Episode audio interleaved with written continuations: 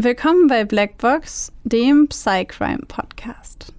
Euch erwartet ein True Crime Podcast mit der extra Portion Psychologie. Ich bin Maxi. Und ich bin Babsi. Und bei uns geht es um wahre Kriminalfälle und die psychologischen Hintergründe davon. Wir schauen uns an, warum psychisch kranke Straftäter tun, was sie tun. Und wir erklären euch die psychischen Erkrankungen, die dahinter stehen. Einige unserer Fälle beinhalten ziemlich viel Gewalt, sowohl psychische, physische als auch mal sexuelle. Manchmal sind sie sehr detailreich beschrieben und oft auch nichts für schwache Nerven. Deswegen empfehle ich euch, auf eure Emotionen zu achten und sollte es euch zu viel werden, schaltet ihr besser ab. Wir haben euch gewarnt. Ab und zu passiert es auch, dass wir bei der Aufnahme lachen oder eine Bemerkung machen. Das ist nie respektlos gemeint. Das liegt eher daran, dass wir sehr tief in der Materie drinstecken und das alles mit Humor ab und zu mal ein bisschen auflockern. Also bitte nicht falsch verstehen. Die heutige Folge wird eine ein bisschen, ich würde sagen, kritischere Folge. Wir sprechen heute von einem Fall, der verdeutlicht, was passiert, wenn ähm, Menschen in unserem Fachbereich ähm, die Arbeit nicht richtig oder nicht sorgsam genug machen. Und wie schnell es passieren kann, dass andere Menschen sich auf die Gutachten verlassen und dann immense Fehler machen. Und wir sprechen darüber, wie es ist, in der forensischen Psychiatrie eingesperrt zu sein und schauen uns das Ganze mal aus Sicht des Patienten an. So, grüß Gott, ich darf mich vorstellen. Mein Name ist Gustl Ferdinand Moller. Ich stamme aus Nürnberg und äh, bin in eine absolut unglaubliche Geschichte geraten, wo ich bitte um ein kurzes Gehör. Der 8. August 2006 ist ein Tag, den Gustl Ferdinand Mollert nie vergessen wird. An diesem sonnigen Tag sitzt der damals 49-Jährige auf der Anklagebank des Landgerichts Nürnberg-Fürth. Die Anklage lautet gefährliche Körperverletzung und Freiheitsberaubung mit vorsätzlicher Körperverletzung, außerdem Sachbeschädigung in neun Fällen. Als Zeugin tritt an diesem Tag Petra Maske, ehemals Mollert, auf. Sie beschreibt den Richtern und allen Anwesenden eindrücklich, wie ihr Ex-Mann sie erstmals im August 2001 auf einmal aus dem Nichts geschlagen, getreten, gebissen und bis zur Bewusstlosigkeit gewirkt habe. Außerdem habe er die Autoreifen ihrer Anwälte und die weiterer Personen aufgeschlitzt. Ihr Mann sei psychisch krank, ein Verrückter. Ihre Aussage wird von dem anwesenden psychiatrischen Sachverständigen gestützt, der in seinem Gutachten ausführt, der Angeklagte leide unter einem paranoiden Wahn, der sich in einem komplexen Gedankensystem in Zusammenhang mit einer dubiosen Schwarzgeldverschiebung der Hypovereinsbank zeigt. Er sei eine Gefahr für die Allgemeinheit, eine Fremdgefährlichkeit sei nicht auszuschließen. Als Mollert versucht, sich zu verteidigen und die illegalen Machenschaften der Hypovereinsbank schildert, fällt ihm der Richter Brixner ins Wort. Er will nichts von den Schwarzgeldgeschäften hören, verbietet Mollert den Mund. Aussagen zufolge schreit er Mollert in den Verhandlungen an, macht ihm klar, dass er ihn aus dem Verhandlungssaal weisen wird, wenn er noch einmal die Bank erwähnt. Er droht Mollert mit einem Saalverweis und fährt dann mit der Verhandlung fort. Nach acht Stunden folgt der Richter schließlich der Empfehlung des Gutachters und spricht das Urteil im Namen des Volkes. Gustl Mollert wird von den Tatvorwürfen der gefährlichen Körperverletzung, der Freiheitsberaubung mit Körperverletzung, des Diebstahls und der Sachbeschädigung in neun Fällen freigesprochen. Doch aufgrund der durch den Gutachter diagnostizierten psychischen Erkrankung, die handlungsleitend für seine Taten gewesen sei, wird die Unterbringung in einem psychiatrischen Krankenhaus nach 63 Strafgesetzbuch angeordnet. Damit wird Gustl Mollert die nächsten Jahre seines Lebens in der Forensischen Klinik für Psychiatrie und Psychotherapie in Bayreuth verbringen. Ein Schock. Der Verurteilte legt Revision ein. Die Begründung, die Dinge, die seine Frau vor Gericht vorgetragen habe, seien frei erfunden. Er habe sie nie geschlagen, nie misshandelt und auch keine Reifen aufgeschlitzt. Die Streitigkeiten seien zwar oft verbal ausgeufert, niemals habe jedoch körperliche Gewalt zwischen den Eheleuten stattgefunden. Petra habe all das aus Rache nur behauptet, da er sie aufgrund ihrer betrügerischen Geschäfte bei der Hypovereinsbank angezeigt habe. Der Bundesgerichtshof sieht sich den Fall von Gustl Mollert erneut an und kommt zum gleichen Ergebnis wie das Landgericht Nürnberg-Fürth zuvor. Die Revision wird am 13. Februar als unbegründet verworfen und Gustl Mollerts Hoffnung auf eine Freilassung schwindet. Dennoch bleibt Gustl Mollert bei seiner Geschichte, entscheidet sich weiter zu kämpfen und setzt in den folgenden Jahren alles daran, seine Version der Geschichte zu erzählen, ohne als psychisch kranker forensischer Patient abgestempelt zu werden. Er wünscht sich, ernst genommen zu werden, er wünscht sich, dass seine Geschichte endlich Gehör findet. Was wünschen Sie sich? Was ist Ihr Ziel? Dass das Land, von dem ich den Pass habe, rechtsstaatlich und demokratisch wird. In den Jahren vor jener denkwürdigen Verhandlung sind Gustl und Petra Mollert ein glückliches Paar. Von Freunden werden die beiden als gutes Team bezeichnet, als zwei Menschen, die sich wortlos verstehen. Gustl ist Mechaniker, besitzt ein eigenes Unternehmen und spezialisiert sich damit auf das Tuning und die Restauration von Sportwagen.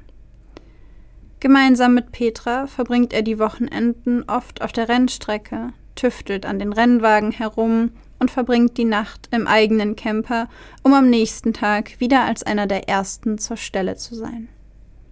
Wenn Petra nicht mit ihrem Mann auf der Rennstrecke ist, dann arbeitet sie als Vermögensberaterin bei der Hypo-Vereinsbank.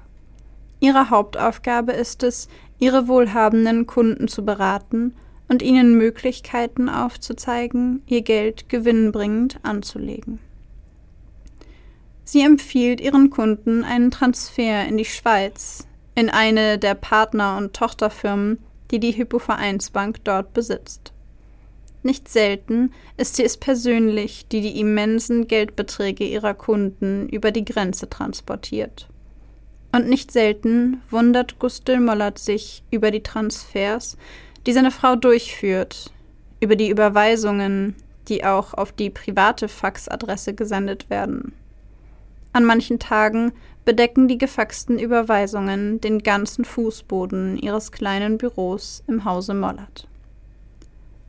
Als Gustl sich diese genauer anschaut, erkennt er, dass es Überweisungen auf Schweizer Bankkonten sind, auf Bankkonten mit dubiosen Namen wie Pythagoras, oder CD 6006. Irgendetwas kann da nicht stimmen. Er vermutet immer mehr, dass seine Frau in Schwarzgeldgeschäfte verstrickt ist. Auch seine Freunde bestätigen ihm diese Vermutung.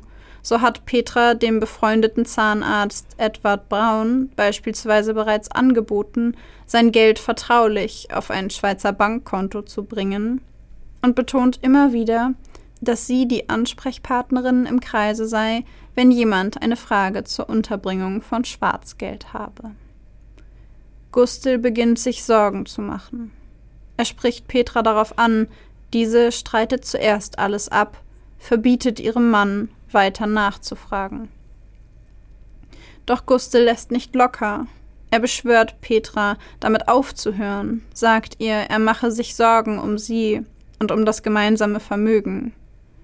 Er weiß, dass auf solche Straftaten eine mehrjährige Haftstrafe folgen kann. Immer wieder streiten die beiden sich. Sie schreien sich an, werfen sich wüste Beschimpfungen an den Kopf. Als Petra partout nicht bereit dazu ist, etwas an ihrer Arbeitsweise zu ändern, kontaktiert Gustl Mollert die Bank. Er fordert sie auf, die illegalen Geschäfte ein für allemal zu beenden und droht mit einer Anzeige. Das bringt das Fass zum Überlaufen. Petra trennt sich von Gustl, möchte die Ehe nicht mehr weiterführen. Im Januar des Jahres 2003 erhält Gustel Mollert dann eine schockierende Nachricht. Petra hat ihn wegen Körperverletzung angezeigt. Wie er erfährt, hat sie ein ärztliches Attest vorgelegt und behauptet, Gustel habe sie im Rahmen ihrer Streitigkeiten geschlagen, gebissen, getreten und bis zur Bewusstlosigkeit gewürgt. Neben dem ärztlichen Attest legt sie kurze Zeit später eine Stellungnahme ihrer Psychiaterin vor, die sie einige Zeit besuchte. Im vorgelegten Schreiben bestätigt diese, ohne Gustel Mollert je einmal gesehen zu haben, dass der Ehemann ihrer Klientin mit großer Wahrscheinlichkeit an einer ernstzunehmenden psychiatrischen Erkrankung leide und eine Fremdgefährlichkeit zu erwarten sei. Als Gustel das liest, läuft ihm ein Schauer über den Rücken. Er registriert, dass es hier um mehr geht als nur darum, die illegalen Geschäfte von Petra zu vertuschen.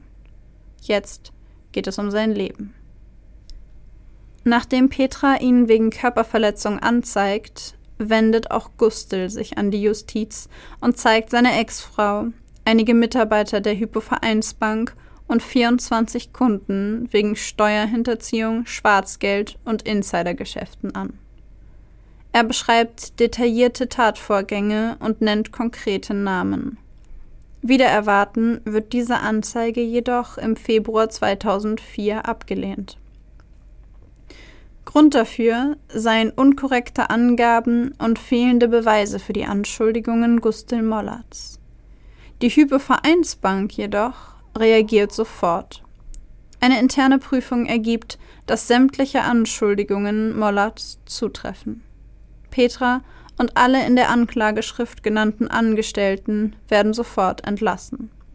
Die Ergebnisse der internen Prüfung jedoch veröffentlicht die Hypovereinsbank nicht. Statt die Anschuldigungen gegen die Hypovereinsbank und Petra Mollert zu untersuchen, konzentriert sich die Staatsanwaltschaft jedoch primär auf Gustel Mollert.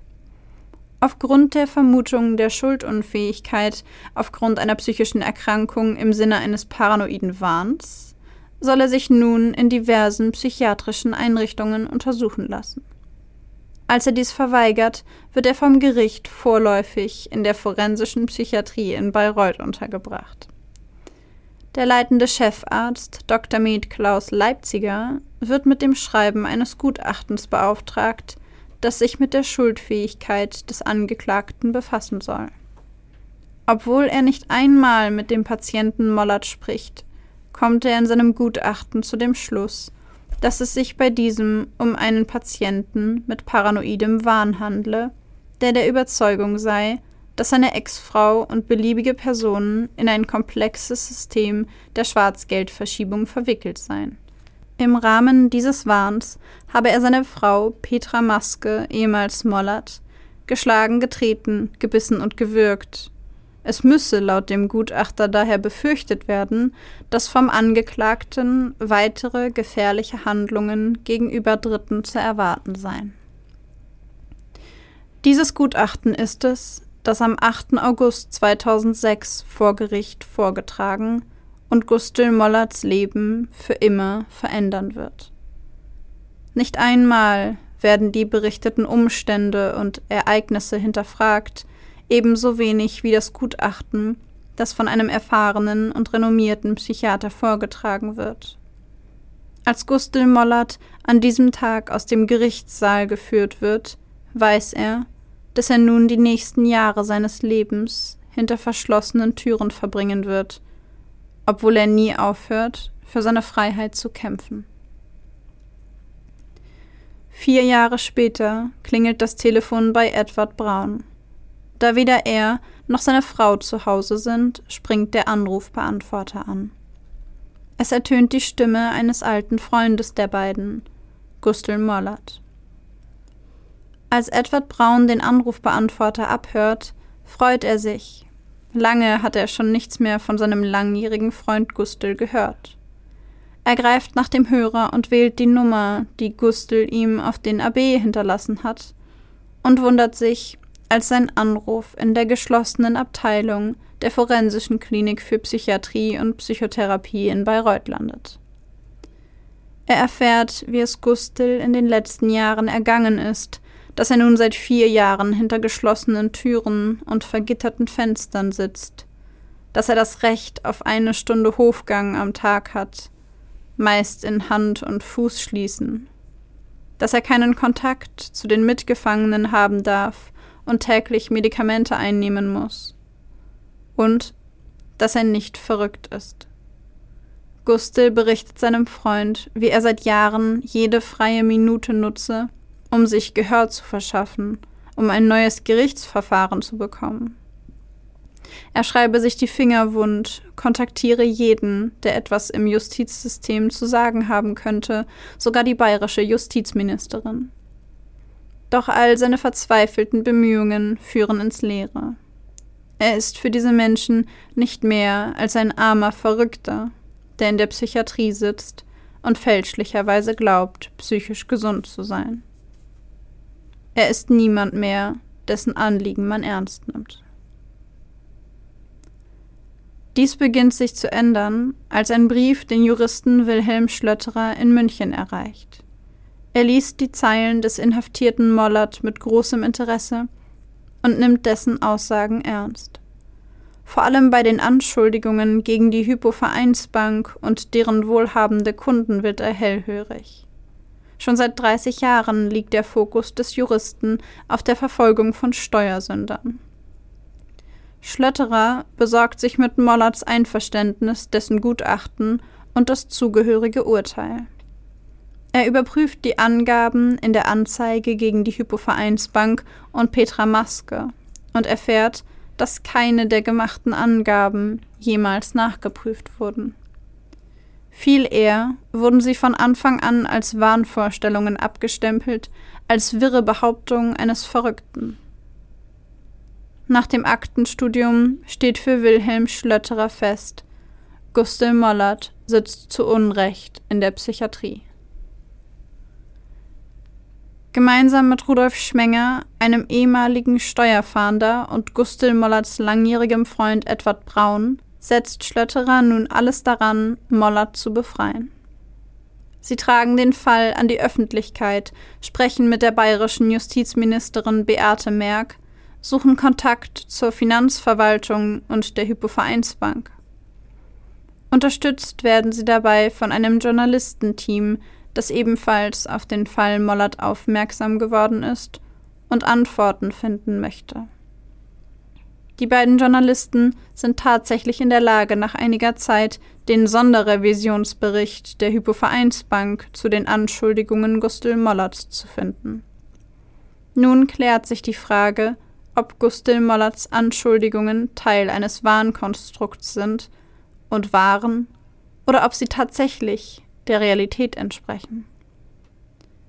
Nach Durchsicht der Unterlagen haben sie Gewissheit.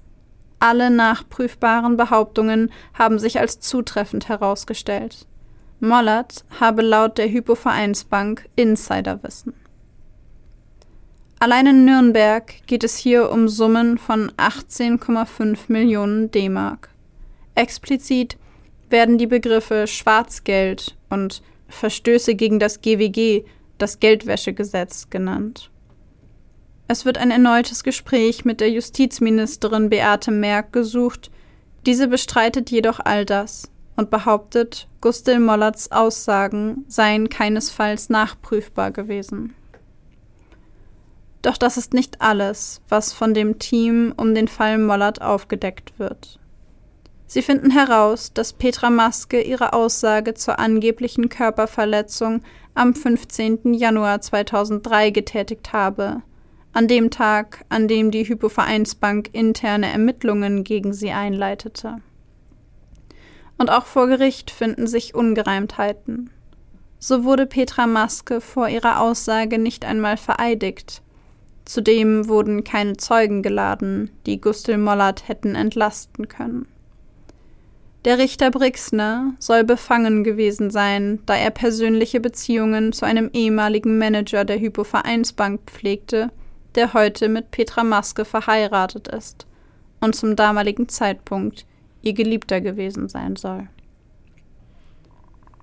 Im Herbst 2012 wird Gerhard Strate auf den Fall Mollert aufmerksam. Der Spezialist für Wiederaufnahmeverfahren und erfahrene Rechtsverteidiger übernimmt kurzerhand die Verteidigung. Er fordert alle Unterlagen zum Fall an und was er dort liest, entsetzt ihn. Das psychiatrische Gutachten sei haltlos, die Glaubhaftigkeit der Ex-Frau allenfalls mangelhaft. Er stößt sogar auf das Gutachten eines weiteren gerichtlich bestellten Facharztes der Psychiatrie mit Namen Hans Simmer, der im Jahr 2007 beauftragt wurde, herauszufinden, ob Gustl Mollert geschäftsfähig sei. Anders als der vorherige Gutachter fährt Simmer in die psychiatrische Klinik, besucht Mollert und führt lange, ausführliche Gespräche mit ihm. Er kommt zu einem gegenteiligen Ergebnis. Mollert sei laut ihm formal gedanklich geordnet, es ergäben sich keine Hinweise auf Sinnestäuschungen oder Halluzinationen, Affekt und Kognition seien unauffällig. Er weist in seinem Gutachten explizit darauf hin, keine psychotische oder wahnhafte Störung bei dem Probanden feststellen zu können. Dieses zweite Gutachten wird jedoch zu keiner Zeit berücksichtigt. Am 6.8.2013 ist es dann endlich soweit. Das Oberlandesgericht Nürnberg ordnet die Wiederaufnahme des Strafverfahrens und die Erneuerung der Hauptverhandlung an. Mit diesem Beschluss darf Gustil Mollert die forensische Klinik verlassen. Er ist nun frei. Wie es mit ihm weitergeht, entscheidet sich bei der Gerichtsverhandlung. Diese beginnt am 7. Juli 2014. Gustl Mollert sitzt an diesem Tag mit ruhigem, angespanntem Blick im Saal, trägt einen schwarzen Anzug und eine rote Krawatte. Vor dem Gericht stehen Demonstranten. Sie fordern die volle Rehabilitation des Angeklagten.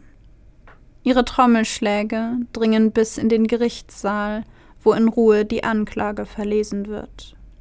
Petra Maske tritt als Nebenklägerin auf, erscheint jedoch vorerst nicht. Sie sei schon oft genug vernommen worden, lässt sie durch ihren Anwalt ausrichten. Sie habe dem nichts mehr hinzuzufügen. Stattdessen tritt ihr Arzt als Zeuge auf. Jener Arzt, der damals das Attest ihrer Verletzungen infolge der Körperverletzung ausgestellt hat. Er berichtet Petra Maske, damals Mollert, habe Schmerzen gehabt und sei in gedrückter Stimmung gewesen. Er habe großflächige Hämatome an den Oberarmen gefunden, darüber hinaus Blutergüsse seitlich am Hals und am Unterschenkel und eine Bisswunde am Ellbogen, Schürfwunden am Rücken und eine Prellung an der Schläfe. Unter den geladenen Zeugen befindet sich auch Edward Braun. Er gibt vor Gericht zu Protokoll, dass er glaube, Petra habe die Körperverletzung erfunden. Außerdem soll sie die Unterbringung ihres Mannes lange geplant haben. Grund für seine Vermutung sei ein Telefonat, das er mit ihr am 31.05.2002 geführt habe, dem Tag, an dem Petra laut späterer Anzeige erneut von Gustil geschlagen und getreten worden sei. Sie sei an diesem Tag sehr wütend auf Gustel gewesen, habe am Telefon getobt. Wenn Gustel sie und ihre Bank anzeige, habe sie gesagt, würde sie ihn fertig machen. Wenn er die Füße stillhalte, könne er 500.000 D-Mark seines Vermögens behalten. Sie habe vor, ihn auf seinen Geisteszustand prüfen zu lassen. Er sei doch irre. Das könne Edward Braun, Gustel Mollert ruhig mitteilen. Trotz all den geschilderten Umständen sieht das Gericht es als erwiesen an, dass Gustl Mollert seine damalige Frau Petra im Jahr 2001 getreten, gewürgt, gebissen und geschlagen hat. Die Aussagen der Zeugen und der Nebenklägerin seien glaubwürdig. Ein Komplott der Ex-Frau konnte nicht festgestellt werden. Ob Gustl Mollert jedoch die Schuld daran trägt, soll der Sachverständige Norbert Nedopil erläutern. Dieser erläutert im Verfahren, dass der von seinem Kollegen formulierte Verdacht einer wahnhaften Störung nicht abwegig gewesen sei. Allerdings habe er versäumt, weitere Untersuchungen durchzuführen, die notwendig gewesen wären. Da Gustl Mollert die Zusammenarbeit mit ihm verweigerte, musste Nedopil sich in seinem Gutachten nun auf die Akten und Eindrücke aus dem Prozess stützen. Diese formen das Bild eines kompromisslosen, penetranten, rigidem und misstrauischen Menschen, der Zeichen von mangelnder Flexibilität, Rechthaberei und Selbstüberschätzung zeige. Dies seien Faktoren, aus denen sich eine Persönlichkeitsstörung entwickeln könnte. Ob dem so ist, könne jedoch nur durch eine umfangreiche Begutachtung unter Mithilfe des Angeklagten geklärt und diagnostiziert werden. Mollert zeigt sich durch das Gutachten empört, unterstellt dem Gutachter lediglich seine Kollegen zu schützen. Das Bild, das er von ihm zeichne, sei durch Aussagen seiner Ex-Frau und deren Umfeld geprägt. Nedopil schließt mit der Aussage, dass Mollert außer den vorgeworfenen Taten keinerlei wahnhafte Handlungen zeigt und als voll schuldfähig eingestuft wird. Trotz des Gutachtens von Professor Dr. Norbert Nedopil entscheidet das Gericht, dass es auch jetzt nicht ausgeschlossen sei, dass Mollert zur Tatzeit aus psychischen Gründen schuldunfähig gewesen sein könnte. Nach dem Grundsatz im Zweifel für den Angeklagten wird Gustl Mollert jedoch am 14. August 2014 in allen Punkten freigesprochen. Der Freispruch erfolgt dieses Mal jedoch nicht aufgrund von Schuldunfähigkeit. Es sei schlicht nicht möglich, die Taten nachzuweisen. Nach der Urteilsverkündung verkündet der Sprecher des Landgerichts Regensburg öffentlich, der Freispruch erfolgte teilweise aus Rechtsgründen, eben wegen nicht ausschließbarer Schuldunfähigkeit, und teilweise aus tatsächlichen Gründen wegen eines nicht ausreichend sicheren Tatnachweises. Was wir in diesem Fall jetzt nicht mit reingebracht haben, was aber nach dem Freispruch noch passiert ist, ist, dass Gustl Mollert nochmal vor Gericht gegangen ist und ähm, eine Entschädigung erklagt hat, sagt man das so? Eingeklagt? Eingeklagt hat. Ähm, und er hat weil zuerst war das Gericht nur dazu bereit, ihm 25 Euro pro Tag in Haft oder es war ja kein Haft, aber pro Tag eingesperrt zu zahlen. Er hat dagegen geklagt und hat am Ende, ich meine, 600.000 Euro bekommen als Entschädigung für diese sieben Jahre in der forensischen Psychiatrie. Was sind 600.000 Euro für sieben Jahre in der forensischen? Also, weißt du, was ich meine? Das ist halt, ich meine, du hast gerade gesagt, er war ja nicht eingesperrt im Gefängnis. Er war nicht in Haft. In Haft. Ja. Er war nicht in Haft, genau das hast du gesagt. Aber ja, ne? Also für einen geistig absolut gesunden Menschen, ob er jetzt unschuldig in der forensischen Psychiatrie oder unschuldig im Gefängnis sitzt, ich weiß nicht, ob ich nicht lieber im Gefängnis sitzen würde. Es macht keinen Unterschied. Subjektiv für eine Person, die drin sitzt, glaube ich. Weiß ich nicht, weil ich glaube, wenn du so Stichwort Medikamente, weil wir haben ja auch in dem Fall gesagt, dass er Medikamente nehmen musste. Und ich glaube halt, wenn du über Jahre gezwungen wirst, Medikamente zu nehmen, aufgrund einer Diagnose über eine psychische Erkrankung, die du nicht hast, ich weiß nicht, ob ich nicht lieber in Anführung lieber, wenn ich die Wahl hätte, lieber in Anführungszeichen sieben Jahre im Gefängnis sitze, als sieben Jahre in der forensischen Psychiatrie, wenn ich nicht psychisch krank bin und ich dann Medikamente nehmen muss, die ich nicht brauche, weil ich nicht krank bin. Das ist ja oft, da fällt mir gerade ein, das ist ja, ähm, ist ein bisschen off-topic gerade, aber wenn man, wenn ich zum Beispiel Leuten erzähle, als was ich arbeite, und dann ähm, kommen kommt oft dann die Frage, ob viele Leute so tun, als ob sie krank sind, damit sie in die, ins Krankenhaus kommen können, mhm. damit, dann, weil es da viel schöner ist als im Gefängnis und so. Kuschelknast und sowas. Genau. Ja, ja. Und ich antworte dann darauf immer mit, ähm, erstmal habe ich das noch nicht erlebt. Und zweitens wäre es ganz schön dumm, das zu machen, weil im Knast hast du eine bestimmte Zeit und dann bist du raus. Du, ja. kriegst, du kriegst keine Medikamente gezwungenermaßen und alles. Und wenn du halt so tust, als ob du krank bist, kann es sein, dass aus zwei Jahren Haft zehn Jahre werden, wenn es schlecht läuft. Ja. Und dann musst du zehn Jahre lang auch Medikamente nehmen. Du musst. Und es macht einfach alles im schlechtesten Fall nur noch schlimmer. Vor allen Dingen da wieder rauszukommen, Ja. könnte, Stichwort Gustl Mollert, schwierig werden. Wenn du Genau. selbst wenn du da unschuldig drin sitzt, ist es schwierig, da, da, da wieder rauszukommen. Und im Grunde, wir haben den Anfang ja relativ kurz gehalten, aber im Grunde soll es genau darum heute gehen. Wir sprechen in unserem Podcast ja häufig über psychische Erkrankungen, die forensische Psychiatrie als etwas ähm, Positives und Aufklärendes und etwas Notwendiges. Ähm, aber in der heutigen Folge wollen wir uns mal ein bisschen kritischer mit dem Konzept und auch mit dem Machtgefüge, wenn man so will, der forensischen Psychiatrie beschäftigen. Ja, genau. Ich habe mir auch zu dem Thema einige Interviews mit Gustl Mollert angeguckt und verständlicherweise spricht er nicht sehr gut von forensischen Psychiatrien. Was mich auch gewundert hätte, wenn es anders gewesen wäre, ehrlich gesagt. Ähm, und er hat in diesem Interview ganz besonders ähm, das Thema Zwangsmedikation hervorgehoben. Und das ist ein Thema, was ich total wichtig finde und was ich, über das ich voll gerne hier im Podcast sprechen wollte. Da scheiden sich die Geister so stark dran. Ja, Ja, nachvollziehbar. Vielleicht willst du erst kurz erklären, äh, Zwangsmedikation, wie genau, Grund, rechtliche Grundlage etc. genau. Aktuell ist es so, dass ähm, wenn ein Patient in einer forensischen Psychiatrie ist und er sich weigert, Medikamente einzunehmen, dann hat das Personal beziehungsweise ja wir haben die Möglichkeit, eine Zwangsmedikation zu beantragen.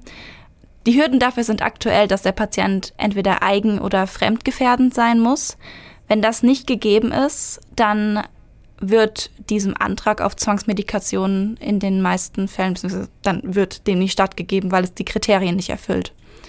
Das heißt, wenn wir zum Beispiel einen Patienten haben, der akut psychotisch ist und ähm, aber halt die ganze Zeit nur seinen Film schiebt und weder sich selbst suizidieren, selbst verletzt oder selbst verletzen möchte, ähm, weder irgendjemand anderen angreifen möchte und auch keine Hinweise darauf gibt, ähm, bei dem ist es trotz dieses Zustandes nicht möglich, aktuell ihn zwangszumedizieren.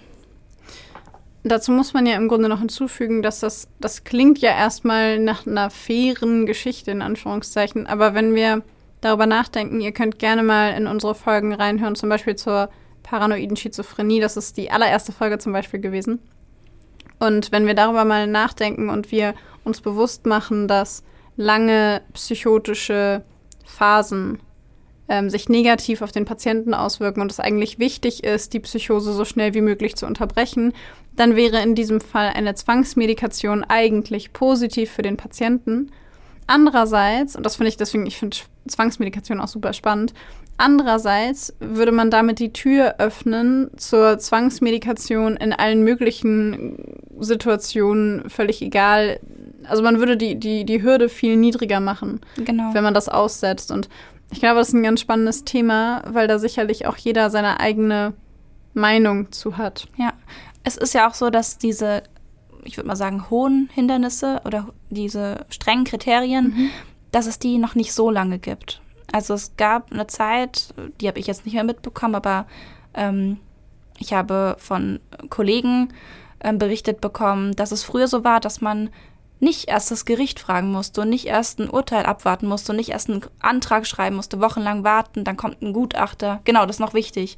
Wenn man einen Antrag zur Zwangsmedikation stellt, kommt ein externer Gutachter, der ähm, unbefangen sein muss, heißt, er darf den Patienten nicht kennen, nicht schon mal begutachtet haben. Der wird mit dem Patienten sprechen und der gibt dann nochmal eine Einschätzung, ob er diesem Antrag in Anführungszeichen stattgibt oder nicht. Und dann entscheidet der Richter, was passiert. Ähm, früher war es so, dass das Personal das weitgehend entscheiden durfte. Auch so Begriffe wie die Betonspritze. Das ist zum Beispiel, wenn ein Patient eben total vielleicht geschimpft hat, geschrien hat, total akuter Erregungszustand hatte, durfte man früher einfach hingehen und eine Beruhigungsspritze geben. Halt so eine, die einen wirklich umhaut. Wow. Und das ist eben das, was dadurch verhindert werden soll, dass es eben so Hürden gibt, um diese Zwangsmedikation zu beantragen. Und ich finde das total richtig, dass es das gibt. Ja. Andererseits, wie gesagt, ähm, ist es so, dass es bei manchen Patienten schwierig ist, weil man den Patienten so nicht helfen kann. Ja, und ich glaube, das ist halt diese unglaublich schmale Gratwanderung, ähm, die man da gehen müsste und bei der man sich darauf verlassen müsste, dass alle Menschen in diesem Moment die richtige Entscheidung treffen. Genau. Und ich glaube, dass, also dass, man, dass man das aber häufig kennt aus, aus Krankenhäusern, ähm, aus Kliniken, aus, aus Psychiatrien, dass da äh, schnell mal das erzählen zumindest einige Leute, auch die, mhm. die ich kenne, so in meinem Umfeld, dass da schnell mal eine Beruhigungstablette angeboten wird, ja. wo sie vielleicht noch gar nicht notwendig wäre. Was man wiederum dem Personal auch nicht im Grunde nur zuschieben kann, weil es halt auch daran liegt, dass häufig viel zu wenig Personal da ist und es super stressig ist und man im Grunde dem Patienten nicht gerecht werden will. Also ich glaube, es ist so ein Systemproblem, dass das schnell, also dass so Beruhigungsmedikamente schnell angeboten werden. Und ich glaube, bei der Zwangsmedikation wenn man, ich glaube, wenn man da sagen würde, okay, kannst du einfach wieder machen mit Betonspritze, so gibt der Person halt einfach mal eine Beruhigungsspritze, dann äh, glaube ich, wäre das eine Katastrophe. Also ich bin da voll bei dir. Ich finde das super wichtig, dass es da so hohe Hürden gibt, aber auf der anderen Seite hat es halt auch Nachteile. Ja, total. Ähm, was Gustav Mollert auch noch erwähnt hat, was er ganz schrecklich dort fand, ist, dass ähm, im Rahmen dieser Zwangsmedikation Patienten, wenn sie sich nicht spritzen lassen wollen, dass sie dann, so ist es auch wirklich, vom Personal festgehalten werden, fixiert werden und dann die Spritze eingejagt wird. Und es ist leider tatsächlich so. Ähm, und das ist auch, also ich finde das auch ganz schrecklich, dass es so gemacht wird. Ähm, wenn man sich dann aber halt mal einen Patienten anguckt, der zum Beispiel in seiner Psychose aufhört zu essen. Es gibt Menschen, die da die Nahrung verweigern. Und das ist dann zum Beispiel was, was eigengefährdend, ähm, als eigengefährdend angesehen wird. Und ähm, dieser Patient würde wirklich verhungern, wenn er keine Zwangsmedikation bekommen würde, wenn die Psychose nicht enden würde. Und da so schrecklich es ist, den Patienten festzuhalten und ihm die Spritze zu geben, bewahrt man ihn damit im besten Fall davor, sich selbst verhungern zu lassen. Ja. Ja, ich glaube, das ist halt, ich glaube aber auch, dass eine Psychose ein sehr besonderer Zustand ist. Ja, also ich glaube, Zwangsmedikation ist, glaube ich, ich glaube, es gibt nur wenig Erkrankungen, zumindest so aus meinem, nicht aus meiner Erfahrung, da hast du viel mehr ähm, als ich, aber so aus meinem Blickwinkel, glaube ich, ist eine Psychose und dann eben eine Schizophrenie beispielsweise ähm, so eine der Hauptsituationen, die mir einfallen würde, wo Zwangsmedikation notwendig ist. Ja weil die Person ähm, allein laut der Definition ja den Bezug zur Realität verliert und sie in dem Moment gar nicht mehr in der Lage ist zu entscheiden, was, hat meine, was haben meine Handlungen für Konsequenzen, was bedeutet das für mich, wenn ich das mache, was bedeutet das für andere und nicht mehr gut entscheiden können, was ist richtig für mich und was nicht. Genau. Und ich glaube, ich habe irgendwann mal einen Artikel darüber gelesen über Leute, die davon gesprochen haben, dass sie Zwangsmedikation bekommen haben und einer von denen hat es ganz gut, wie ich finde, ähm, beschrieben. Und zwar hat er gesagt, die Erfahrung, zwangsmediziert zu werden, war eine der traumatischsten und schlimmsten Sachen, die in meinem Leben jemals passiert sind. Aber ich bin den Leuten dankbar dafür, dass sie es gemacht haben, weil es notwendig war. Und ich glaube, das ist halt so ein bisschen das Paradox ähm, an, an diesem Thema, und diese unglaublich schmale Grad zwischen wann ist es notwendig und wann nicht und wann darf man in Anführungszeichen und wann vielleicht auch einfach nicht. Ja. Genau. Und von diesem Thema, das ja sehr, spez sehr spezifisch gerade ist, die Zwangsmedikation, äh, wo wir es ja gerade schon darüber geredet haben, dass da, ähm, im, wenn es eben nicht geregelt wäre, ähm, Machtmissbrauch stattfinden kann, dass da einfach Menschen sich in Anführungszeichen anmaßen zu entscheiden, was ist gut für den und was nicht, ohne irgendwie irgendwelche Instanzen zu haben, die sie kontrollieren. Da gehen wir jetzt rüber zu allgemeinen Maßregelvollzug, weil das ja auch das ist, der das Umfeld ist, in dem sich Gustl Mollert befanden hat, befunden hat und das war ja auch so die Situation, beziehungsweise das, sein Leben dort war ja das, was er als so schrecklich und ich meine auch, er hat sogar das Wort menschenunwürdig ähm, als menschenunwürdig empfunden hat. Hm. Ich würde gerne ganz kurz noch einen Hint geben ähm, zum Stichwort äh, dieses Machtverhältnis und aufgrund der, ähm, ja, der Gutachten quasi dann in der forensischen Psychiatrie.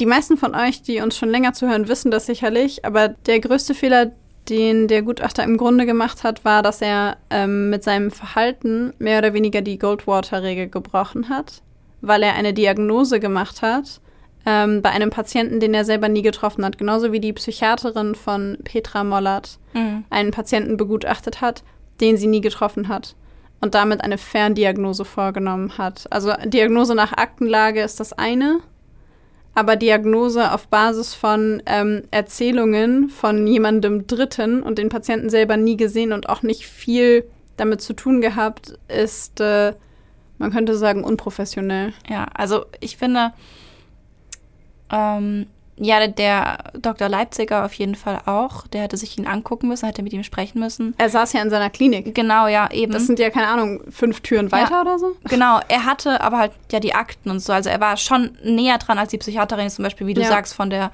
ähm, Petra Maske, die ja wirklich allein aufgrund der Erzählungen dieser Frau schriftlich festgehalten hat, dass sie glaubt, dass dieser Mann fremdgefährdend ist und, Und- psychisch krank. Und damit hat das ja angefangen. Ja. Mit ihrer Aussage hat das ganze Ding ja angefangen.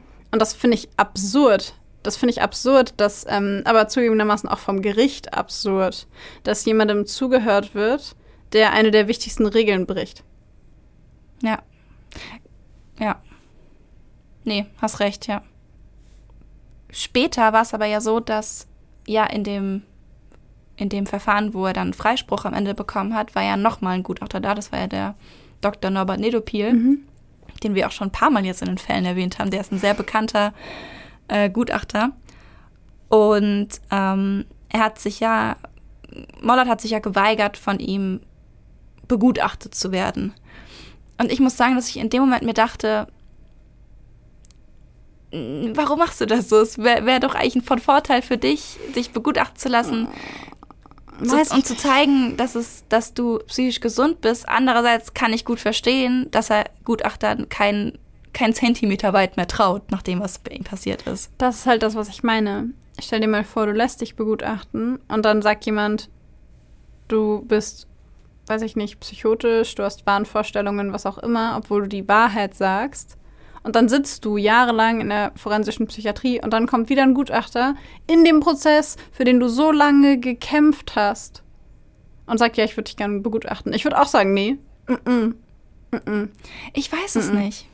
Ich kann das nachvollziehen, weil stell Ich dir mal kann es auch nachvollziehen. Ich weiß noch nicht, ob ich das Gleiche gemacht hätte. Stell dir mal vor, es wäre nicht Norbert Nedopil gewesen und diejenigen von euch, die ne, jetzt äh, richtig hier zuhören, Maxi und ich sind große Fans. So, wenn man das so sagen kann. Also wir finden ihn sehr, sehr beeindruckend. auf Lesungen und so Zeug. Ja, wir finden ihn sehr, sehr beeindruckend als Gutachter und äh, als Person. Mhm. Und äh, ich glaube halt, wenn es nicht Norbert Nedopil wäre, sondern du weißt es ja nicht. Also wenn, Ja. wenn Mollert ihn nicht kennt, dann weiß er nicht, ist der super renommiert und weiß der, was er tut, oder ist das jemand, der vielleicht so agiert wie die Psychiaterin ganz am Anfang? Leipziger war ja auch renommiert. Ja, ja, okay, stimmt. Hm. Hm. Ach, ich weiß nicht, ob ich das gemacht Die hätte. Hintergrundinfos, die wir wahrscheinlich haben, die Gusto Mollert sicher nicht hatte, war, ähm, dass vielleicht kommt mein Unverständnis da auch daher, dass ich weiß, dass ähm, Norbert Nedopil ja einer derjenigen ist, die sich sehr dafür einsetzen, dass Gutachten in einem bestimmten in der bestimmten Qualität geschrieben werden, der auch schon Studien darüber veröffentlicht hat, welche Mängel es bei forensischen Gutachten gibt und ähm, wie viel davon tatsächlich in diesen Mängeln geschrieben wird und wie viel man da verbessern muss. Und vielleicht hätte er mit diesem Wissen sich doch begutachten lassen. Ich weiß es nicht. Von Norbert. Nedopil bestimmt. Aber du Genau, weißt das meine es ich ja, ja. nicht. Ja. Ja. Dann auf jeden Fall. Aber das, diese Gedanken sind mir beim, beim Lesen vom Fall gekommen, wo ich mir so dachte, so, gerade Norbert Nedopil wäre vielleicht, weißt du, der wäre vielleicht so das ja. gewesen. Weil Weil- er eigentlich jemand ist, der sich da sehr kritisch äußert im Zusammenhang mit Gutachten. Wobei er ja dann trotzdem auch ohne die persönliche Begutachtung eigentlich die beste Wahl war. Ja.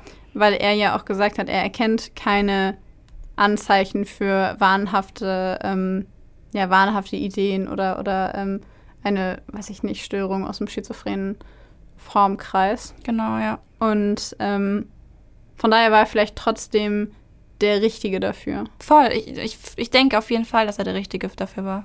Ja.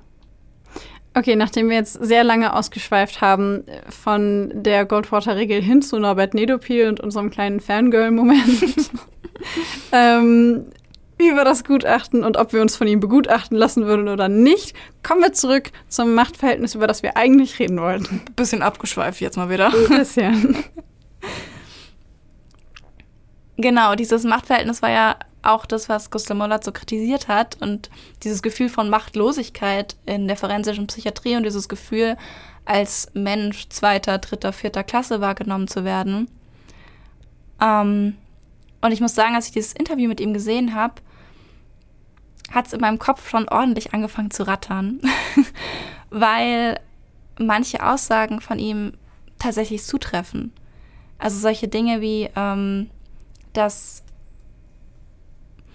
dass ein forensischer Patient, ähm, wenn er zum Beispiel eine Aussage macht, dass er da nicht sich ständig darauf verlassen kann, dass ihm auf jeden Fall geglaubt wird, sondern dass es in vielen Fällen angezweifelt wird. Und wenn zum Beispiel jetzt Wort gegen Wort stehen würde von Behandler und Patient, ist es wahrscheinlich in den meisten Kliniken schon so, dass dem Behandler geglaubt wird. Weißt du, was ich meine? Ja. Also dieses Machtverhältnis ist auf jeden Fall da, das kann man nicht abstreiten. Und ich meine, das ist auch in normalen Kliniken da. Also in normalen Psychiatrien, meine ich. Ähm, aber tatsächlich glaube ich, dass es im Maßregelvollzug schon noch mal stärker ist. Ja, zumal man dazu ja auch sagen muss, dass ich mir vorstellen könnte, dass man im Maßregelvollzug im Zweifelsfall den Patienten lieber drin behält. Und dass ähm, an anderer Stelle man vielleicht sagen würde, okay, gut, das ne, wird schon gehen, aber dass man im Maßregelvollzug natürlich noch mehr aufpasst und noch genauer hinhört Ja. und noch genauer hinschaut und im Zweifelsfall den Patienten lieber nicht rauslässt. Ja, ja, genau, und damit einhergehend, was man ja in der Psychi Allgemeinpsychiatrie nicht hat, man darf nicht entscheiden, ob ein Patient bleibt oder nicht. Also wenn der Patient sich selbst entlässt, es gibt eine bestimmte Zeit, die er dann da bleiben muss, aber in der Allgemeinpsychiatrie gibt es nicht sowas, dass du ähm, ihn komplett dauerhaft da behalten kannst. Wenn es gerade akut ist, darf er eingewiesen werden und für einige Tage bleiben. Aber wenn es dann nicht mehr akut ist, musst du ihn dann gehen lassen. In der normalen Psychiatrie. Genau.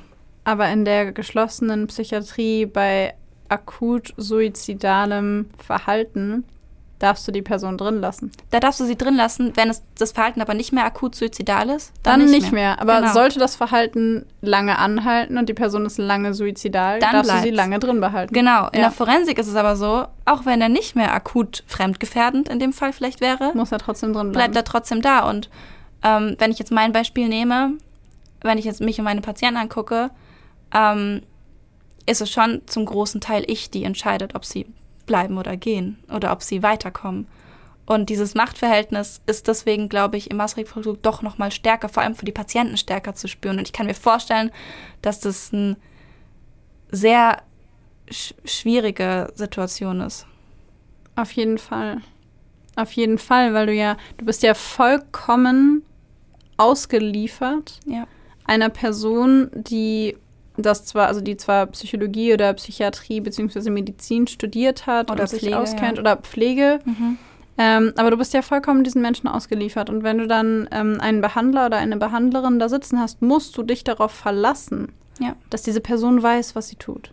Ganz genau. Und im Kontrast dazu finde ich das, was du gerade eben erzählt hast über die ähm, Fehlerhäufigkeiten von Gutachtern, die Nedopil aufgedeckt hat, finde ich schon, also wenn du dir das anguckst, diese Gutachten werden ja auch von Leuten erstellt, die in diesen forensischen Psychiatrien arbeiten häufig. Ja, oft auch, ja. Und dann muss man sich fragen, ähm, wie viele, also der, ich will gar nicht sagen, dass die meisten nicht qualifiziert sind. Ich bin mir sicher, dass ähm, jeder, der in der forensischen Psychiatrie sitzt, sein Bestes gibt. Aber die Frage ist am Ende des Tages trotzdem, wie viele Fehler werden gemacht. Und wenn Sicherheit immer vorgeht, wie viele Patienten sitzen da schon sehr, sehr, sehr lange, obwohl sie vielleicht gar nicht mehr straffällig werden würden. Aber weil man es nicht sicher weiß, kann man sie nicht weitergehen lassen. Ich glaube ganz sicher sehr viele. Und dass deine Freiheit nicht abhängig ist von einem Urteil wie im Gefängnis, wo jemand sagt sieben Jahre und dann darfst du gehen, sondern abhängig ist von der überspitzt formuliert Willkür. Ja. Natürlich hat es ähm, wissenschaftliche Grundlage und natürlich guckt man sich das genau an und natürlich ist es keine Bauchentscheidung, das sagen wir ja auch immer. Es hat ähm, viel mit Statistik zu tun und mit Testung etc. etc. Aber am Ende des Tages ist es trotzdem die Entscheidung einer einzelnen Person. Ja, oder eines Teams. Oder- ja, oder von Menschen, die eben Ja. dich beurteilen. Genau. Ja, und was mir dann gerade auch noch einfällt, sind auch solche Dinge wie, dass in der Forensik, ähm, de denke ich mal, ich war jetzt noch nicht so oft auf allgemeinpsychiatrischen Stationen, muss ich ehrlich zugeben, äh, sehr viel mehr in Forensiken und dass ich glaube, dass es da auch so ist, dass auf Verhaltensweisen oder Äußerungen von Patienten sehr viel härter reagiert wird als in Allgemeinpsychiatrie. Also zum Beispiel solche Aussagen wie, keine Ahnung, ich, ich Todesdrohungen zum Beispiel ähm, sind bei uns ein Grund, beziehungsweise können, können ein Grund sein, dass der Patient als bedrohlich eingestuft wird und vielleicht in den Krisenraum kommt. Und ich weiß nicht, ob es in der Allgemeinpsychiatrie genauso wäre, aber ich kann mir vorstellen, dass es bei uns einen ganz anderen Wert hat, weil es bei uns Menschen sind, die Straftaten begangen haben. Weil sie diese Linie schon mal überschritten haben. Ja, nicht alle. Ich meine, wir haben ja auch Menschen teilweise, die in Anführungszeichen nur Bedrohung oder nur Körper, nicht Körper, nur, nur Sachbeschädigung begangen haben. Mhm. Und die haben diese Linie zwar noch nicht überschritten, aber in diesem ganzen Kontext ist einfach die Sensibilität für Gewalt und Bedrohung so viel mehr da, weil natürlich auch mal was passiert, weil natürlich es auch richtig ist, darauf zu achten, weil Ja. wir da Menschen haben, bei denen muss man darauf achten. Die halt da sind, weil sie potenziell gefährlich sind, sonst Genau. wären sie schon entlassen worden. Ja. ja. Wenn einer von euch zufällig in der Psychiatrie arbeitet, also in der allgemeinen Psychiatrie und da Erfahrungswerte mit uns teilen kann oder möchte, besser gesagt, dann freuen wir uns natürlich immer sehr, wenn ihr euch bei uns meldet, zum Beispiel über Instagram. Da könnt ihr uns gerne eine Nachricht schreiben. Da heißen wir Blackbox der Podcast, alles klein und zusammengeschrieben. Oder auch per E-Mail und zwar an blackboxderpodcast at gmail.com. Genau. Und wenn ihr da irgendwelche Erfahrungen habt, vielleicht seid ihr Pflegekraft oder Behandler oder Sozialarbeiter oder Fachtherapeut, dann ähm, und ihr habt irgendwas zu teilen in dem Be Bezug darauf, würden wir uns auch total freuen. Oder auch als Patient. Oder auch als Patient. Übrigens gibt es oder gab es zu der unterschiedlichen Wahrnehmung von Patienten in Psychiatrien ein sehr, sehr, sehr interessantes Experiment, das wir gerne mit euch teilen möchten. Und zwar ist das das Rosenhan-Experiment.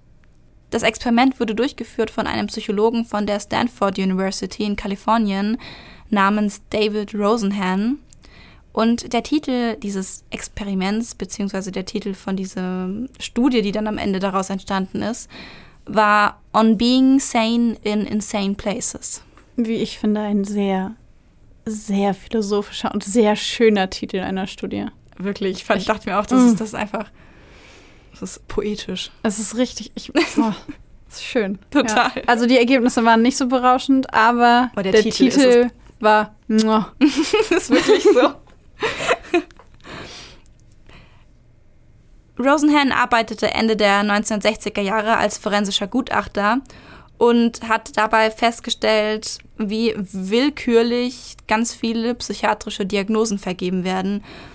Ähm, besonders wenn es eben darum ging, dass ein Verdächtiger einer Straftat überführt werden sollte oder eben wenn das Ziel war, ihn als schuldfähig ähm, zu verurteilen. Welche Diagnose er bekommen hat oder ob er überhaupt schuldfähig oder nicht schuldfähig war, lag dann in Augen von Rosenhan meistens im Auge des Gutachters. Das heißt, der Angeklagte war abhängig davon, ob er einen guten Gutachter bekommen hat oder nicht oder einen, der es gut mit ihm meint oder nicht. Und er hat sich die Frage gestellt, was passiert, wenn sich gesunde Personen in einer Psychiatrie einweisen lassen? Und diese Frage allein finde ich schon so interessant. Er hat ähm, dafür ein buntes Trüppchen von Menschen zusammengestellt. In dieser Gruppe waren Maler, Studenten, Kinderarzt, ein Psychiater, eine Hausfrau und drei Psychologen. Er selbst war übrigens auch mit von der Partie, hat sich mit einweisen lassen. Und alle hatten die gleiche Aufgabe. Sie sollten zu verschiedenen Einrichtungen gehen und ähm, sich unter falschen Namen einweisen lassen und behaupten, dass sie Stimmen hören, die ihnen ständig Wörter wie leer, dumpf und hohl ins Ohr flüstern. Ansonsten sollten sie alle Fragen, die ihnen gestellt wurden, wahrheitsgemäß beantworten, sich völlig normal verhalten und sobald sie eben diese eine Aussage gemacht haben, dass sie Stimmen hören, den Mitarbeitern von dieser Einrichtung immer wieder sagen, hey, ich bin nicht krank, mir geht's gut, ich habe diese Stimmen nicht, ich bin gesund. Roseman wollte mit diesem zugegebenermaßen sehr unkonventionellen Versuchsaufbau herausfinden, ob die Experten Simulanten enttarnen können. Also ob sie Simulanten unterscheiden können von tatsächlich kranken Menschen. Und die Mitglieder dieses Experiments waren zwischen 7 und 52 Tagen in den jeweiligen Kliniken und im Schnitt waren es 19 Tage. Alle von ihnen wurden entlassen mit der Diagnose abklingende Schizophrenie. Und das war insbesondere deswegen besonders erstaunlich, weil während der ersten drei Aufenthalte 35 von 118 Patienten auf der Aufnahmestation den Verdacht geäußert haben, dass es sich um keine echten Patienten handelt. Aber das Personal hat nie Verdacht geschöpft. Nicht ein einziges Mal. Und das mag jetzt möglicherweise damit zusammenhängen, dass die Pfleger natürlich sehr viel weniger Zeit mit den Patienten verbrachten, noch weniger, äh, beziehungsweise wenigstens zumindest mehr als die Ärzte, die noch weniger Zeit mit den Patienten verbracht haben. Und dass es für Psychiater tendenziell weniger risikoreich ist, und das Thema hatten wir gerade eben schon, ja weniger risikoreich ist, einen gesunden Menschen für einen kranken Menschen zu halten, als einen kranken Menschen fälschlicherweise zu entlassen, weil man ihn für gesund hält. Ja, Im Fall der forensischen Psychologie oder Psychiatrie äh, lieber ein, also geringeres Risiko, einen Menschen, der nicht mehr gefährlich ist, als gefährlich einzustufen, als einen, der gefährlich ist, als nicht gefährlich einzustufen und dann im schlimmsten Fall Tötungsdelikte zu verursachen. Ja. Das Interessante daran war, dass er nachdem ähm, die ganzen Probanden wieder entlassen wurden, den Mitarbeitern einer Klinik mitgeteilt hat, das war quasi Teil 2 des Experiments, mitgeteilt hat, dass er in den nächsten drei Monaten mindestens einen Pseudopatienten vorbeischicken würde. In diesem Zeitraum von drei Monaten haben sich in dieser Klinik 193 Patienten angemeldet und 41 davon wurden als gesund diagnostiziert. Und das Schwierige daran ist, Rosenan hat an dieser Zeit nicht einen einzigen Pseudopatienten dahin geschickt. Ich muss sagen, das finde ich aber gerade auch ein bisschen schwierig von Rosenhan, weil er damit 40 Leute, die eigentlich Hilfe gebraucht hätten, als, als dann hätten die haben die ja keine Hilfe bekommen, wenn sie als gesund galten. Also ich glaube, wir müssen uns eigentlich nicht unterhalten über die Verwerflichkeit von Experimenten in den 1960er Jahren. Ähm, ich glaube, uns beiden ist im Studium so einiges an Experimenten äh, yep. untergekommen. Der kleine Albert, oh. ich komme immer noch nicht darüber hinweg. Haben wir darüber schon mal im Podcast geredet? Ich glaube nicht, oder? Ach, ich weiß nicht. Ich glaube nicht. Das müssen wir noch machen. Tja, dann teasern wir euch jetzt hier richtig fies an und sagen, das kommt in einer der nächsten Folgen. Auf jeden Fall. Auf jeden Fall. Oder ihr googelt es einfach. Nein, ihr hört es im Podcast. ja, jedenfalls äh, hat Rosenhan aus dem Experiment selbst im Grunde gezogen, dass man je nachdem, wie man die Menschen im ersten Moment abstempelt, in Anführungszeichen, also ob man glaubt, dass sie abnormal sind, in Anführungszeichen, also psychisch krank oder nicht, dass man dann ihr komplettes weiteres Verhalten auch im Lichte dieser Kategorie betrachtet. Das heißt, im Grunde, wenn ich jemandem begegne und der erste Eindruck ist, ich glaube, du hast Wahnvorstellungen oder Halluzinationen und du verhältst dich danach völlig normal, würde ich dein komplettes normales Verhalten umdeuten und mir denken, das ist ja höchst auffällig. So ist es halt wirklich. Man, man hat einen ganz anderen Blick darauf. Man, man fragt sich die ganze Zeit, was ist normal und was ist krank. Ja. Und das ist wirklich schwierig. Ja, was ich auch so schwierig finde, ist, dass man dann die Lebensgeschichte der Person, das hat Rosen nämlich auch gesagt, dass die ganze Lebensgeschichte der Person so umgedeutet wird, dass es auf die Diagnose passt. Ja. Und ähm, dementsprechend hat er damit quasi gezeigt, dass ähm, zu dieser Zeit zumindest, also in den 1960er Jahren, die Diagnosestellung, die Aufenthalte in den Psychiatrien, die Glaubwürdigkeit bzw. Schuldfähigkeit von Menschen eher so eine Bauchgefühlentscheidung waren. Und ich würde behaupten, dass, das, also dass sein Experiment sicherlich mit dazu beigetragen hat, dass Gutachten heutzutage anhand von strengen Richtlinien geschehen.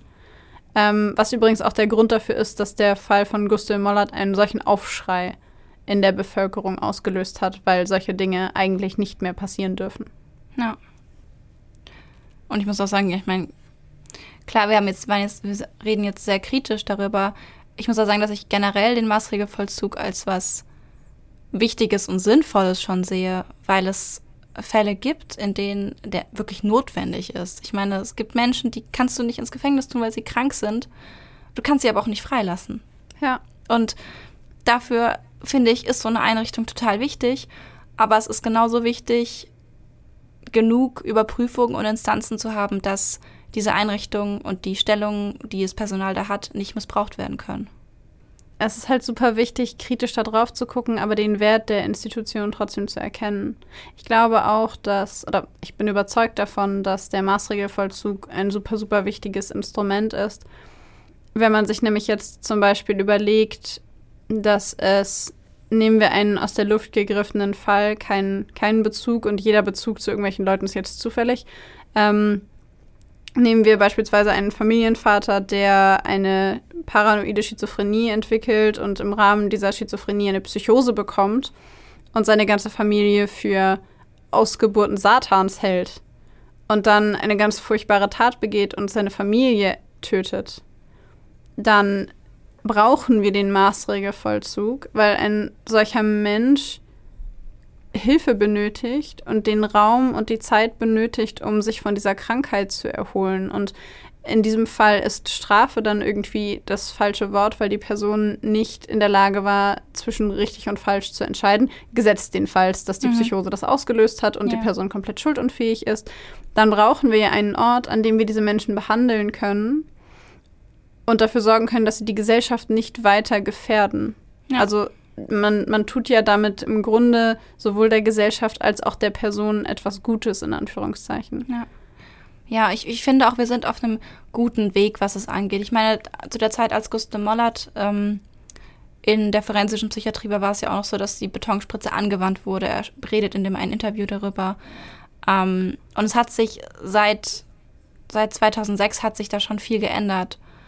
Ähm, und ich würde sagen, es ist nicht, also für mich fühlt sich 2006 nicht so lange her an. Obwohl es irgendwie schon 17 Jahre sind? Ja. Nee. nee. Nein, 15. 15 Jahre. 15 Jahre. Ähm, Mathe, gut, Maxi. ich habe auch einfach nur Ja gesagt. ähm, seitdem hat sich viel verändert und ich glaube, wir sind auf dem richtigen Weg. Zum Beispiel, es ist so, dass in regelmäßigen Abständen zum Beispiel ein Gutachter, ein Externer vorbeikommt und ähm, den Patienten begutachtet, entscheidet, ob das noch, beziehungsweise seine Einschätzung abgibt, ob das noch verhältnismäßig ist, dass er immer noch da ist, ob das immer noch notwendig ist, dass er untergebracht ist. Und ähm, diese Regelmäßigkeit wurde schon in den letzten Jahren stark erhöht. Also sie werden immer öfter begutachtet, damit eben solche Durchrutscher erkannt werden können, ja. wenn es tatsächlich mal passieren sollte. Dann schreiben, müssen Behandler jährliche Stellungnahmen schreiben ans Gericht, wo über den Verlauf berichtet wird vom Patienten, wo auch die Behandler eine Einschätzung abgeben ähm, und das Gericht danach auch wieder den Empfehlungen gut meistens folgt. Und dann gibt es ja eben noch die Gutachter, die da eben gegen, nee, nicht gegen, aber eben auch eine Einschätzung abliefern. Und dann das mit der Zwangsmedikation, hohe Hindernisse, um die zu bekommen. Und ich finde, es geht schon alles in die richtige Richtung. Also man ist sich schon bewusst, dass es da ein Potenzial gibt. Ja, das zu missbrauchen. Ja. Und dass das Machtverhältnis extrem ist. Also der genau. Machtunterschied extrem ist. Und ich denke, dass es da dass wir da, wie gesagt, auf einem ganz guten Weg sind, weil es bewusst ist, dass es so ist. Ja, ich glaube, es ist halt auch wichtig, über sowas zu sprechen, wie ähm, das Experiment, das wir gerade vorgestellt haben, um das bewusst zu machen, weil ähm, ich behaupten würde, wenn man sich das bewusst macht und man das weiß, von sich selbst und auch von allen anderen Menschen, dass man dann sehr viel reflektierter an solche Sachen rangeht. Ja. Ja, ja, sich oft fragt, noch vielleicht noch mal zweimal mehr fragt, ist das krank oder ist das gesund oder oder bin ich gerade selber gebiased? Habe ich gerade selber irgendwie Vorurteile und münze dieses Verhalten irgendwie anders? Genau, oder ja. behandle ich diese Person jetzt wirklich einfach nur, als wäre sie einfach nur krank und weiß nicht, was sie redet oder weiß sie es eigentlich schon? Ja. Ja, das ist auf jeden Fall wichtig, dass man da selber immer wieder drüber nachdenkt und guckt, ja. stehe ich da noch da, wo ich als Behandler ja. stehen sollte. Vor allem, es ist halt einfach, vor allem in der Psychiatrie, was man vielleicht, wenn man flüchtig drüber nachdenkt, gar nicht denkt, aber es ist halt schon eine Stelle, wo du mega viel Verantwortung hast und wo du dir diese Verantwortung bewusst sein musst. Ja, auf jeden Fall. Auf jeden Fall super viel Verantwortung. Voll die kritische Folge heute. Ja, wirklich. ähm, ja, ich wollte auch gerade sagen, so jetzt haben wir irgendwie die Forensik bzw. die forensische Psychiatrie anhand des Falles von Gustl Mollert einmal sehr, sehr kritisch insgesamt betrachtet. Wenn ihr jetzt noch mehr Infos zu diesem Fall haben wollt, wenn ihr gerade angefixt seid und darüber alles lesen möchtet, ähm, können wir euch auch noch eine kleine Buchempfehlung aussprechen. Gustl Mollert hat ähm, nämlich über seine Erfahrungen berichtet und seine Erfahrungen wurden vom Juristen Wilhelm Schlötterer, den wir auch im Fall schon hatten, zusammengefasst in einem Buch, das heißt Staatsverbrechen, der Fall Mollert. Zum Abschluss würden wir gern noch was Positives im Zusammenhang mit dem Fall Mollert erwähnen, weil da ja leider nicht sehr viel Positives zu holen ist. Sieben Jahre eingesperrt und dann zwar eine Entschädigung, aber auch eigentlich nicht so, wie er sich vorgestellt hat. Nach dem Fall Gustl Mollert wurde der Paragraph 63 ge ge geprüft und neu formuliert. Ähm, und in dieser Neuformulierung hieß es, dass das Ziel sei es, dass Betroffene besser von, vor unverhältnismäßigen und unverhältnismäßig langen Unterbringungen geschützt sind, ohne dass das Sicherheitsinteresse der Allgemeinheit aus den Augen verloren wird. Das heißt, lebenslange Unterbringungen sollen nach dieser Neuformulierung zwar immer noch möglich sein, aber nur noch in wirklich, wirklich schweren Fällen. Das ist zwar ein bisschen wischiwaschi formuliert, im Grunde hat dieses diese Neuformulierung dazu beigetragen, dass ein bisschen strenger drauf geguckt wird, wie lange eine Person da ist und wie verhältnismäßig das alles ist. Sprich, für Sachbeschädigung elf Jahre in der forensischen Psychiatrie wäre so ein Beispiel für Unverhältnismäßigkeit. Genau, und auch so die Frage, wenn jemand Sachbeschädigung begeht, ähm, ist er dann wirklich und auch krank ist nachweislich, ist es dann wirklich so schlimm, dass er in den Maßregelvollzug muss oder kann er auch einfach aus Bewährung ausgesetzt werden und man sagt, du gehst in die Ambulanz und machst halt wöchentliche Therapie. Ja. Genau. Genau. Und was ich vorhin schon gesagt habe, Gutachten wurden nach dem Fall von Gustl Mollert, damals wurden sie alle fünf Jahre erstellt und jetzt ist es so, dass sie alle drei Jahre erstellt werden. Was zumindest ein Schritt in die richtige Richtung ist. Genau. Und sie müssen intensiver prüfen, ob die, ob die Unterbringung tatsächlich noch zwingend notwendig ist. Also alles so ein bisschen verschärft. Hm. Auf jeden Fall super wichtig. Genau. Aber damit sind wir am Ende von unserer kritischen Gustl Mollert-Folge angekommen. Ja, ich finde es voll wichtig, auch, dass wir mal, weil wir häufig ja positiv darüber sprechen, auch mal das Ganze von der anderen Seite betrachten. Ja.